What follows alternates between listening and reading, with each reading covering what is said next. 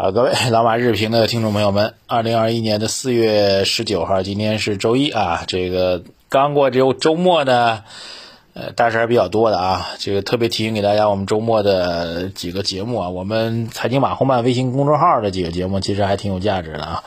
呃，一个是我们一周问答视频的一周问答，按照规律上线了啊。然后我们马道财道节目，马道财道节目其实。呃，这个因为上周五在外面做外采，所以上周五的晚评没有展开来讲啊，所以我们在马道财道节目当中用了二十分钟，二十分钟来讲这个一季度宏观经济数据。各位如果没听的话，那么赶紧去到我们微信公众号“财经马红曼”啊，去找我们周日的头条去听一下，好吧？呃，我这里就不重复了，因为已经讲得很清楚了啊。这个硬币的一面，硬币另外一面啊，一季度的数据到底如何看啊？为什么会？哎，这个这个会低于预期。三月份的经济到底发生什么事儿啊？关键是后面对资本市场的投资会有什么样的影响？我都已经讲很细了，所以这就不重复了。所以各位一定去，呃，微信公众号找到我们周日的头条，马到财到去认真听一下啊。这个也请各位多多的推荐和转发。啊，接下来呢，给大家来聊聊看这个周末发生的两件事啊。第一件事，我在马道里面也给大家讲了。哎呦，不对啊，我们因为是周一的节目啊，所以先给大家通报一下我们这个一周的这个投资组合的表现情况啊。过去这一周呢，我们科技组合是下调了百分之零点六二啊，这个周期轮动回撤了一点七八，低估值低估值是上涨的零点二二。那我们的波动稳定就是我们的债券组合上涨了零点零九。那么整个过去这周呢，上证综指是跌了零点七啊，沪深三百是跌了一点三七，而我们的四比二比二比二组合，这再强调一下啊，四比二比二比二的组合是百分之四十是波动稳定，波动稳定里面都是债哈，所以我们的债是占了百分之四十，波动稳定策略再强调一下占了百分之四十。另外，科技大势、周期轮动和精选低估这三都是股票组合，各占百分之二十，加起来就是四比二比二比二，所以加起来是百分之一百啊！各位记住，这个增仓的话一定要按照这比例来进行增仓。我们的四比二比二比二的组合呢，这个上周的回撤幅度是百分之零点五七啊，这回撤幅度不管是比上证综指还是比沪深三百都是明显的这个要小的啊，这是数据给大家通报一下。然后呢？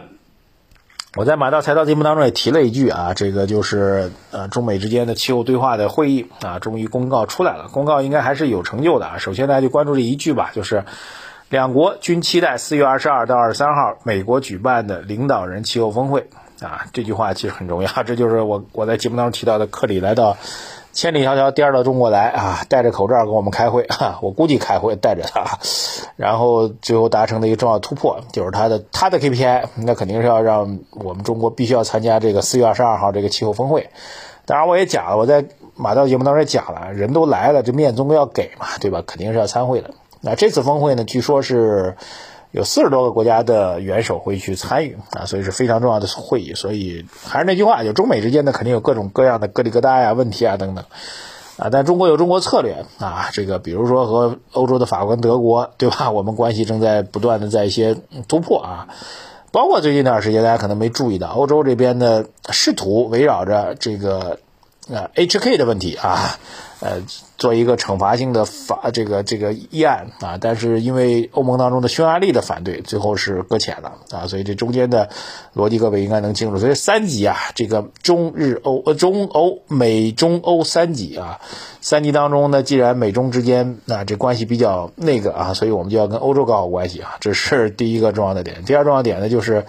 呃这次会议呢，我觉得中美之间的气候谈判呢，成为了双方沟通的一个桥梁啊，就像。在这个呃特朗普时代的时候，中美之间的疙瘩更大。那时候几乎没有什么共同的事情可以谈啊，凡是呢对方都不跟你谈，就往死里跟你干。但是呢，依然每年有两次会面的机会，一次就是 APEC 的会，一次就是 G 二零的峰会。所以你只要双方有一个碰面的机会，那就有突破的可能啊。你去看一下这个在特朗普任期的后半程，就中美之间关系比较比较敏感的这部分时间当中，就是靠每年这这两次的会议啊，成为了大家这个由。这个由复杂到到缓和的一个拐点，对吧？大家去仔细看一下，都还挺有意思的。好，这件事气候的事情就讲到这里啊，就是所以还是有一个突破口，有一个谈判的平台，有一个谈判的契机，总比没有要强。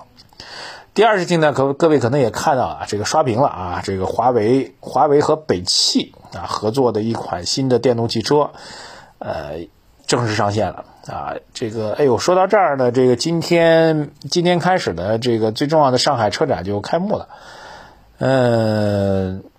我还拿了两张，有朋友送了我两张这个媒体日的票啊，但是哎呀，我这么忙也没没时间去啊，只好转赠他人了。呃。据说呢，这次的车展呢有很多的看点啊，比如说这华为跟北汽这个车的样车会上啊，恒大造的那个恒驰的车也会上啊，这个挺有意思。然后当然周末大家刷屏的都是华为跟这个北汽一起合作的这个高端的电动汽车的品牌啊，里面有很多亮点啊。当然我也跟周末呢，我正好也跟一些这个汽车行业的人士去交流了，因为大家都被这个这个数据给震惊了啊，这个就是号称是可以充十分钟的电。十分钟的电，然后呢就可以续航两百公里，啊，很多人都在说这事，说这华为太牛了啊！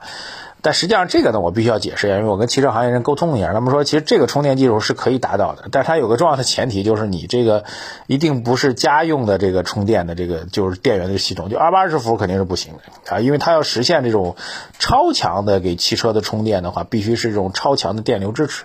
所以小区里面，如果您家里装的充电桩要 这么快充电的话，那小区的电就给爆掉了，不可能的。就是十分钟可以满足两百公里续航，理论上是技术上可以的。而这技术呢，据说也不是华为的技术啊，但是它要求前提呢，一定是。这个电流量是要求非常高的一个状况，所以这一点呢做一个解释啊。但是呢，这个大家比较关注比较多的应该是华为啊讲到的这个针对车内的这个软件系统，特别是人工智能、自动驾驶的这个技技术跟性能啊。他提到了它可以它的这个自动驾驶的能力呢比这个呃特斯拉还要更好啊。当然，我觉得这也挺好，因为未来的智能电动车的发展，那我们觉得如果有可能的话，那可能大家一直在寻找一个标记啊，就是。电动汽车从强调用电，就强调新能源的方式的改变，从用用油转到用电啊，这个改变什么时候能够升级成它是不是强调电动，强调能源的变化，而强调它智能化的变化，就是从我们这个没有智能的机械化的车变成了一个智能化的车，这个变化的这个这个突破的这个标志性事情是什么呢？我看到这个围绕华为造车这件事情，强调最多的说，华为这个这个车，华为跟北汽合作这个车极有可能会是。啊，电动汽车告别这个电这概念，而变成智能汽车的这概念的逻辑点啊，这也其实我之前也多次讲课时候给大家讲，就是电动车的真正看点不是电本身啊，不是能源的变化，而是智能化啊，这个各位要注意啊。当然有这样的评论吧，我把这个事情再给大家完整讲一下。呃，所以呢，未来提到这里还要再提一句啊，就是五 G 啊，五 G 真正的核心性的变化啊，其实是两点。一点呢，就是泛义上的物联网，广义上的 IOT，嗯，特别人工智能加物联网 AIOT 啊，这个突破就是大量的原来不能够智能化的啊物体、数据、信号等等都可以进入到这个物联网体系当中去，能够数字化啊，这是第一个重要看点。第二重要看点其实就是围绕着交通出行，全面的无人驾驶的自动时代的到来啊，这其实是五 G 的一个非常重要的应用，好吧？所以。华为还真是挺牛的啊！华为还真是挺牛的啊！这个我们也期待着能够它能够在软件层面，因为华为之前给大家印象的还是做硬件的，对吧？做通信硬件系统的，它如果能在软件方面也产生这个重大的质的颠覆的话，那我觉得还是为中国企业看到更大的希望吧。啊，今跟资本市场直接相关的不是很多啊，这个最近市场还是在磨，还是那句话，就是本周啊，最晚到下周吧，但我估计本周的概率是比较大的啊。这个一季度的政治局工作会议就要召开了，这次会议尤为重要。啊，建议大家结合我们周日的马道财道节目一起来听啊，这个硬币的另外一面有没有可能会显现出来呢？好吧，我们先不给答案啊，但是我觉得有这个思路和观察点对您来说已经很大帮助了。等会议的要义出来之后，我们会第一时间给您带来相关的评论。好，关注我们的微信公众号啊，这个首页对话框底部输入数字二零二零八八，获取我们的投资组合建议啊。关注我们的公众号首页对话框底部输入读书两个字，参与我们的老马书房的项目。谢谢大家，再见。